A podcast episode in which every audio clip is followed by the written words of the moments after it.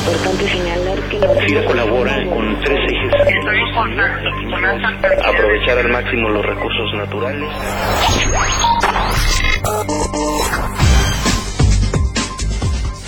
Bienvenidos a FIR Informativo este lunes 13 de enero de 2013, en el que les saludamos siempre con gusto y saludamos también a nuestro invitado de hoy, compañero de la Subdirección de Investigación Económica de la institución. Él es David Magaña Lemus, quien se encuentra de regreso en Oficina Central después de una estancia de tres años en los Estados Unidos, en donde realizó estudios y se tituló como doctor en Economía Agrícola. David, muchas felicidades por la obtención de tu grado y bienvenido a FIR Informativo. Muchas gracias por tus palabras y gracias por la invitación. David, pues entrando un poco en materia, durante este mes hemos estado abordando en el podcast institucional las oportunidades y retos del sector agroalimentario en el país y pues sin duda uno de los temas importantes en este contexto son las tendencias de los precios de los productos agroalimentarios. Así que la idea sería que nos dijeras un poquito cuáles serían esas tendencias internacionales en los precios que podríamos ver sobre todo a partir de este año. Bien, sobre los precios de los alimentos a nivel internacional, te comento, existe un índice de precios que elabora la FAO, el cual es una referencia mundial sobre los niveles de precios de los alimentos. Y durante el 2013, este índice reportó una disminución de 1.6% con respecto a 2012 y una disminución de 8.8% con respecto a 2011. Es decir, en general, la tendencia de los precios a nivel mundial es a la baja. Cabe mencionar aquí que venimos de un máximo histórico en el 2011.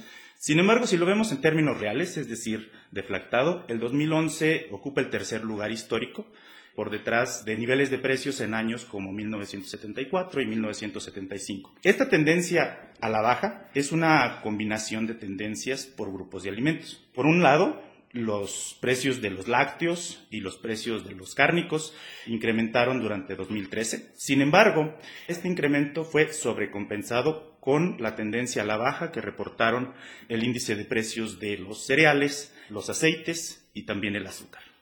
En el caso de los granos, que es donde dirigimos parte importante de nuestro financiamiento, ¿cuál sería la situación comparativa del 2013 y la perspectiva para 2014?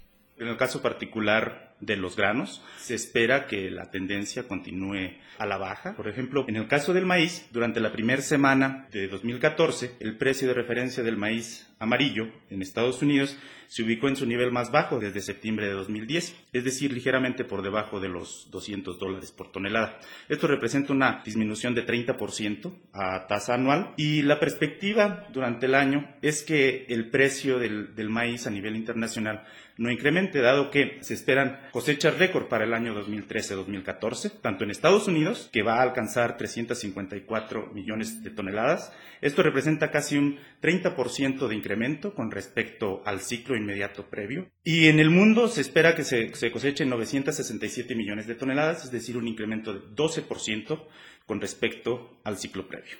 Otro producto importante, pues, es sin duda el cárnico, los productos cárnicos. En ese sentido, ¿cuáles serían las perspectivas internacionales al respecto?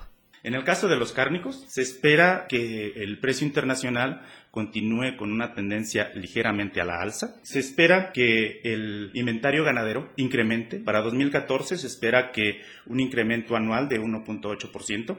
Sin embargo, para Estados Unidos, el inventario ganadero se estima que seguirá decreciendo a una tasa de 4% con respecto al año pasado, pero en otros países como Brasil y Argentina se va a incrementar el inventario ganadero en más de 5%. Esto significa que va a haber un incremento en la producción, por ejemplo, de carne de bovino, sin embargo, la demanda, el consumo está creciendo un poco más rápido, por lo que el precio seguirá con una tendencia ligeramente al alza. Y por último, en el caso del azúcar, que también es uno de los productos que financiamos de manera muy importante, ¿cuál sería la situación económica internacional para este producto? En cuanto al azúcar, el precio de referencia, que es el contrato 11 en Nueva York, ha reportado en general una tendencia a la baja desde enero del 2011, ubicándose en el menor nivel de los últimos tres años a mediados de 2013, cuando estuvo un poco por debajo de los 360 dólares por tonelada. Y esto se debe a que durante este ciclo, por tercer año consecutivo, se va a tener un superávit a nivel mundial. Es decir,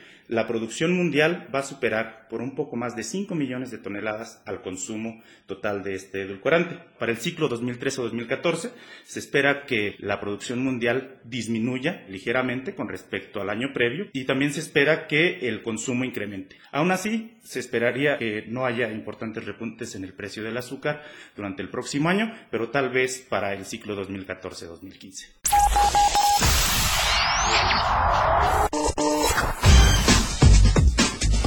Muy bien, pues agradecemos a nuestro compañero David Magaña Lemus, especialista de la Subdirección de Investigación Económica, por su participación en FIR Informativo. David, muy amable por acompañarnos. Gracias por la oportunidad de compartir un poco de la información que manejamos en el área. Y a todos ustedes les invitamos a que a través de la cuenta sci.fira.gov.mx nos hagan llegar sus dudas y comentarios y de igual manera nos propongan los temas y personajes que sea de su interés escuchar aquí en el podcast institucional. Y pues bueno, que tengan todos un excelente inicio de semana. Gira Informativo es una producción de la Subdirección de Comunicación Institucional.